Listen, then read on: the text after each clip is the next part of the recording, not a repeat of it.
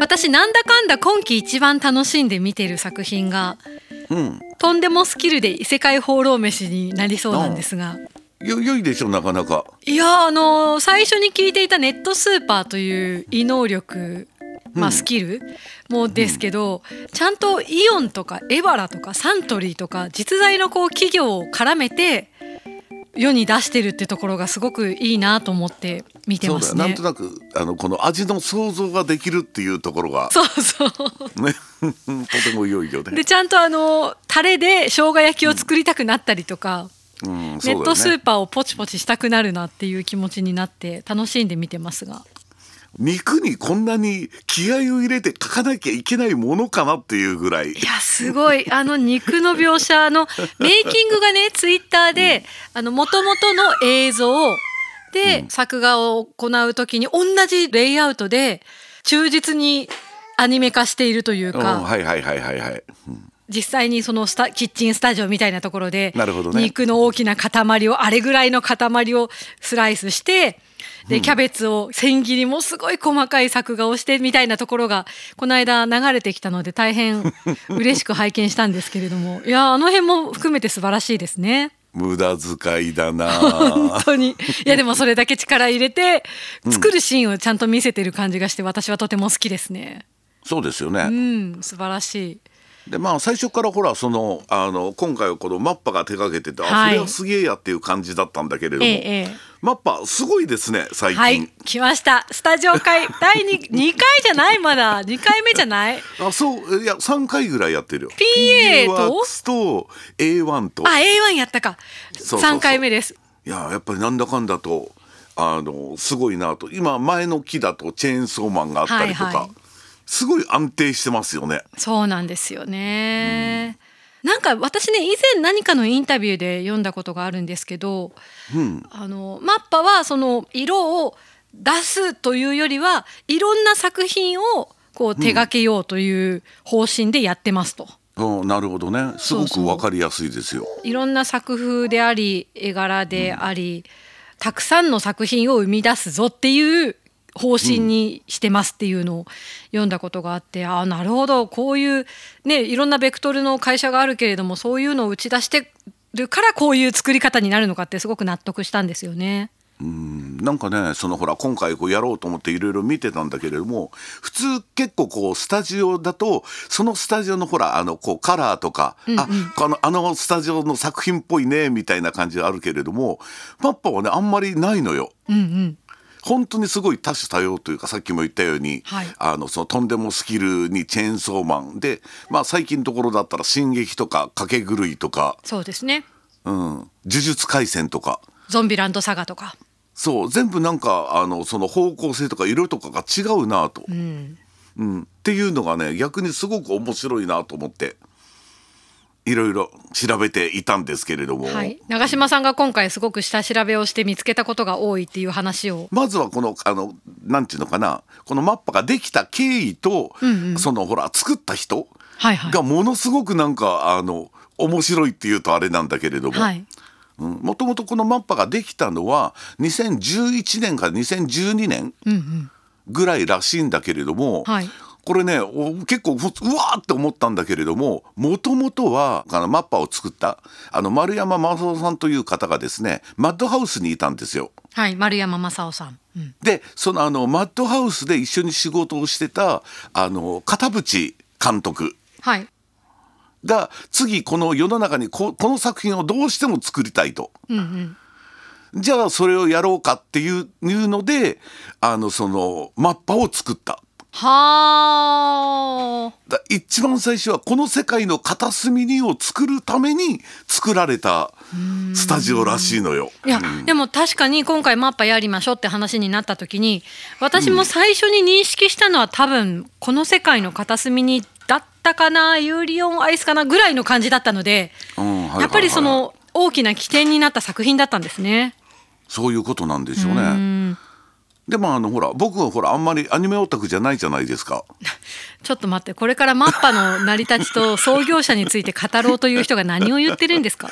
全然そのアニメとか詳しくないからほらあんまりスタジオとかでも見ないし、はい。あのせあのほらあの作画とか制作とかの全然見ないんだけれども、僕あの坂道のアポロンはたまたますごく見てて。すごい好きな作品の一つ。これが多分一番最初の作品だったと思うのよ。テレビシリーズね。そういうことそういうこと、はいなんか音楽ものの割に割にって言い方変だな、音楽ものってどうしても音楽が雑に扱われてたんですよ昔の作品っていうのは。音楽もののはずなのに、音楽の部分を見ようとするとちょっとなんか消化不良であるとか。そう。演奏シーンがすごく雑だったりみたいなのあったんだけど、これは何だろう？あのそこもすごく気にならないし、そのなんかこのば背景的なものもなんかすごくよくできまあもちろん原作の漫画は面白いからっていうのもあるんだけれども、わすごいいいアニメだなと見てて、うん今回調べてはあなるほどこれがマッパだったんだみたいな。うん。見たらすごい作品な好きな作品がたくさんあるんですよねなんか。そうなんですよね。でプラスそのあのあの初代あのこの会社を作った丸山さんがですねまああのプロデューサーなんだけれどもやっぱ人を育てるのがすごく得意らしいんですよ。へえ。でもちろんあのこのマッドハウス時代からっていうのもあるんだけれども、ええそのあの新人の監督にほら新しい作品を任せて、はいでその人がこう今世の中でこうっていうのがすごく多いらしくって。でもちろんこの片渕監督も最初の1個目の作品ほら「マイマイ進行」はいはい。っていうのがもちろん今となってはすごくいい作品と評価されてるけどやっぱ全然ヒットしなかったんですよ。うんだからそうするとやっぱり普通は業界的には前のヒットしなかったからもうなんか仕事できないよみたいなことの方が多いわけじゃないですか。ええええ。でもこの世界の片隅でこれがどういうのをどうしてもやりたいって言ったらああじゃあやろうっつって新しいスタジオまで作っててすごいと思いません？そうですね。とかあの彼もあのあれもそうなんですよ。細田守。はいはい。もうなんかあのいろいろあのしやっぱり仕事がうまくいかなくて、こうあの腐ってたというか、まあ、腐ってはないだろうけどところを一緒にやらないかって言ってあの時をかける少女をプロデュースしたと、すごいですよね。やっぱこの歴史が動くねその我々よくそうか作品をこうやって楽しんでる後ろにはこういうヒストリーがあって後から追いかけますけどまさにそのヒストリーの転換点をいっぱい作ってらした方ってことなん本ですね。当に本当にそういう本当に日本のこうアニメのこう裏方で牽引してた人なんだなっていうのが今回調べてすごいなんか結構感銘を受けてしまって。うんなるほど。あとねあれもそうなのよこれはあのマッドハウス時代なんだけれども、はいこれもいつかやらなきゃいけないなと思ってあのあの今今聡作品はいはい。もう全部そのあの丸山プロデューサーが手掛けたものなのよ。ああそうなんですね。パプリカとかね。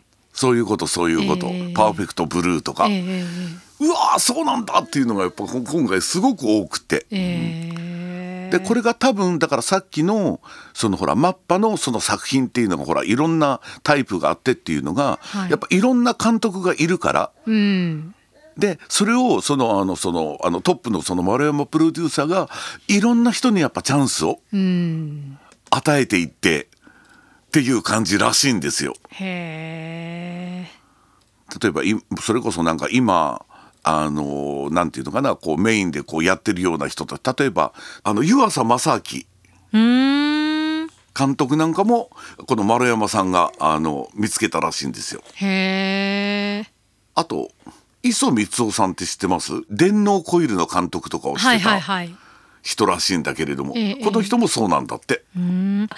エンドロールを見てとか言ってますけど実際プロデューサーとか企画って書いてある方とか設定とかそういうプロデューサーの皆さんがどういう統括とかね制作統括とか、そういう方々がどういう仕事をしてるかって本当に分かってないとか知らないですもんね。そうなのよ。特に日本はプロデューサーっていうのがすごくピンとこない。監督って言われるとなんかあこういうことしてるんだろうなとかわかるんだけれども、うん。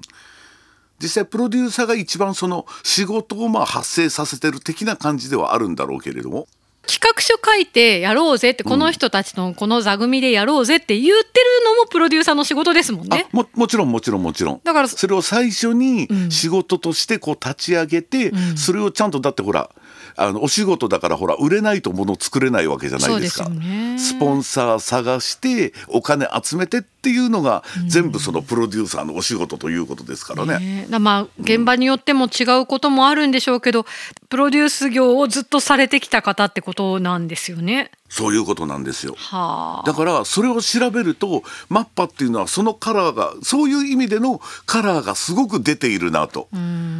いろんな監督がまあ自由にかどうか ちょっとわからないけれども、えええいろんな監督が育つ土壌がこういうふうにできたんだなっていうのがだからいろんなタイプの作品があるんだなというのがすごくなんか納得しちゃったのよ。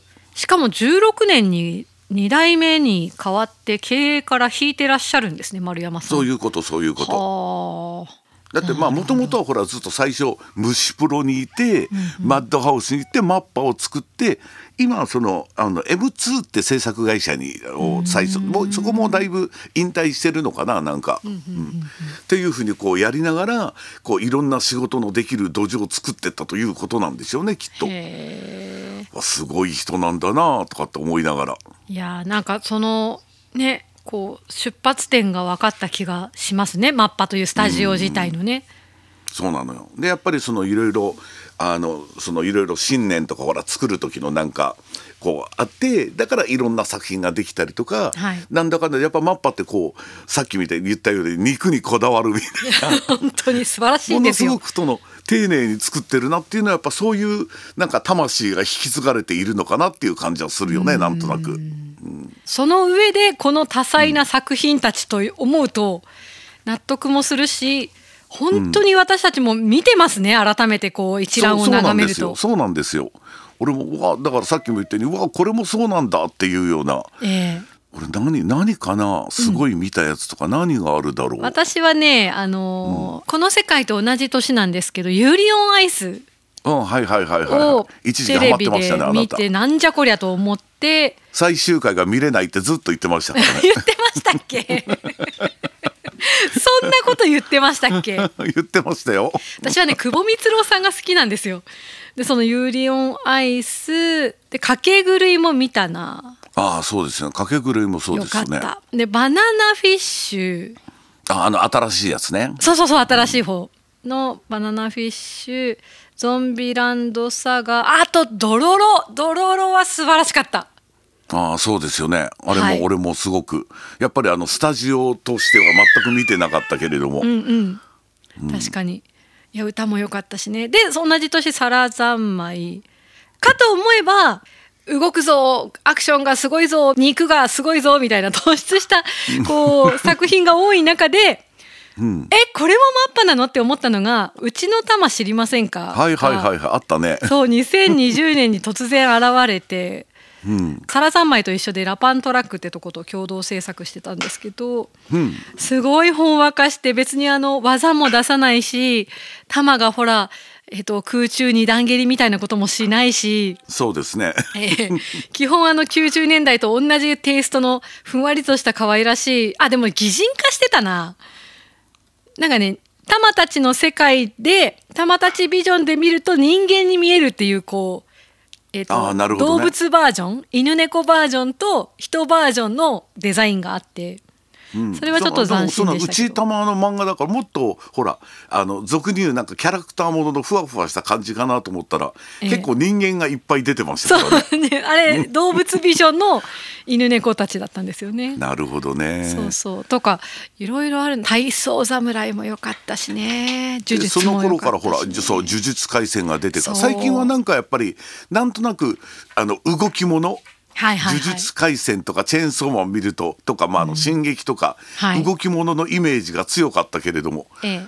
でここに来てもあの異世界放浪飯ですからね。はあ、そうなんですよね。いやだから異世界こう冒険探ならもっと動くし、もっとね派手に魔法も出てくるんでしょうけど、そのスキルを全部料理につぎ込むというそう。まあ動いてますけどね。結構、まあ フェル君なんだかんだとなんか無駄に戦ってはいるんだけあとれども。最近すごく感動してるんですけどスイが何か食べる時のあのニュニュニュニュニュっていうのすごくないですか？あはいはいはいはいはいすごいと思うああいうのってああいうのアニメで作るのってなんか面倒くさそうだなと思いながら、ねどういう風にできてんだろうって思っちゃうんですけど僕ちなみに一応原作ファンなのでこの先も知ってるからあれだけれども、ええ。この先どんどん動きますよ。あそうですか。楽しみ。まあそうですよね。冒険してますからね一応、そういうそういうそういうことなのよ、えーただのスローライフかと思ったら全然普通に冒険してましたね。まずねスイ君がどんどん強くなるから。へえ。今こう喋り始めたとこでちょっとまだキャワキャワのキャワですけど。そうそうなのよ、うん。この辺も楽しみだなと思いながら。楽しみですでもなんかこのこのなんでポッドキャストやりだしてからそうスタジオもちょっと気をつけてこう見るようにええええはなってるんだけれども、それはそれで面白いですよねなんとなく。そうなんですよね。でそうやって見てるとそのスタジオでまあ毎回同じじゃないですけれど例えばそのさっきおっしゃったプロデューサーのところに、あ、この人とこの人はこの作品で見たことあるなとかうんあとシリーズ構成とかそのまだよく自分たちでも分かってないお仕事のところに同じ名前を見始めてうんああこういうやっぱりマッパのススタッフの皆さんなのかなとかってそのだんだん人に目が向いてくるというか。そうそうなんですよね、うん部分がありますよね。そうするとまたより楽しめる部分もあるとは思うのでぜひとも皆さんも クレジット見ながらというのもおすすめですよね。そうですね。なんかありますか？特にあのマッパで僕はこれが一番みたいな。まあとりあえず今日の話も全部含めてだけれどももしあの見てない人がいたら間違いなくこの世界の片隅には見てください。そうねそそうかそこから行くのか、そうですね。あれね、あのー最初あの金あの金沢ではあの上映なかったの本当本当に最初のほらちっちゃい上映だったじゃないですか。確かに。でまあ結局はそのほらもうあのあの超ロングランの作品になったんだけれども、封切りの時金沢されなくて俺わざわざ富山まで見に行ったもん。あ富山ではあったんですね。そうなのよ。へえ。いやー確富山のかに。どこだったっけな？どこで見たかも覚えてないけれどもでも結構あのあのお大きな映画館だったような気がするけれどもえー私どこで見た？福岡だな福岡小倉だなそれはそれでなんとなく広島方面で見るとまたなんなんとなく考えが違うかもしれそうなんないですけれども、ね、ですよ。いやそれでね、広島に呉にやっぱり行った時に考えが全然違いましたね。そうですよ。本当に本当になんかさっきのあの 肉じゃないけれどもこあんなにこう丁寧に作っているからこそアニメなのになんかすごく現実感があるというかなんだろうあのあの体験はすごく不思議な体験だったなと。確かになんかねあのその俺すごい好きな話があの試写会みたいなやつがこうあの呉の方であったらしいんだけれども結構そのその当時のあのおばあちゃんとかもなんか呼んだんだって。へえしたらそのあのあの見てたおばあちゃんがそのあのほらこの世界の片隅見て見て見て私あそこに住んでたのみたいな。あーあるでしょうね、それはすげえな。ちゃんとアニメとそれを現実とそのオーバーラップできるっていうのがすごいなと思って。それだけその資料にあたって膨大な当時の地形とか地理とかうん。もうすごく裏打ちされてリアルリアルにというか描いてるからその頃生きてた人にもちゃんと通じるんでしょうね。そういうことなんですよねすなんか。ななんかその片渕監督が基本的にはある資料はけ極力使用せずにちゃんと自分の目で見て、そのあのこのかあのその自分で調べて、はい。っていうふうにすごいやっぱ手間かけて作ってるんだろうなっていう。いや、そうそうそう。ねすごいでその話を聞くのが公開直後すごい私楽しくて。うんうん。それでこう作品とその作品を作る上でのお仕事にドハマりした思い出がそういえばありました。よかった。今出してもう対策すぎて出されないとこだった。自分では。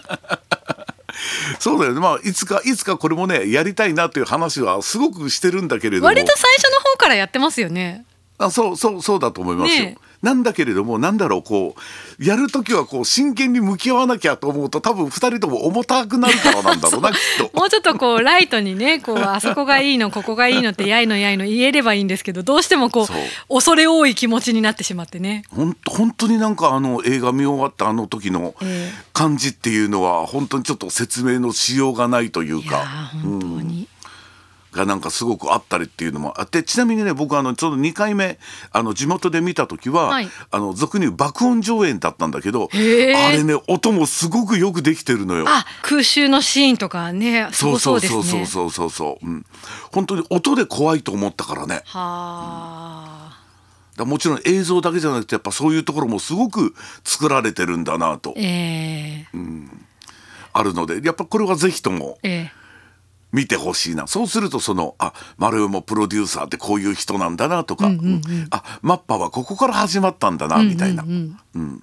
やっぱ感じはするよね。じゃあここまでこう大きな話をしといてなんですけどテレビシリーズだったら何ですか、なんだろうな。何でもいいな。なんだろうなそれこそあなたのお好みに合わせてってなんか言ってはいけない一言言ってしまいそう。なんだけれども。でこれもねちょっとじゃあ今みたいな感じもあるからあるんだけど、見てない人はぜひとも坂道のアポロン。あ私ね原作めちゃくちゃ好きなんですけどまだ見てないんですあそうなんだ、ええ。原作好きな人でもあれはね見て楽しい。俺原作多分アニメが先だったと思うんだけれども、ええどっちからでも俺楽しめると思うこれは。そう監督渡辺慎一郎さんなんですね。あのキャロルチューズデーとカウボーイビバップですよああなるほど、ね、だけじゃないけどだけじゃないけど、じゃあちょっとその辺からやっぱり見てもらうと。で最近のやつはもうだってそれこそ説明不要じゃないですか。そうなんですよね。異世界飯からチェーンソーマンからなんか呪術廻戦から「進撃の巨人」っていうとちゃんとファンを捕まえてそれこそスタジオ見じゃなくてもその作品のファンがいるっていうのはとてもやっぱ大きいところですからね。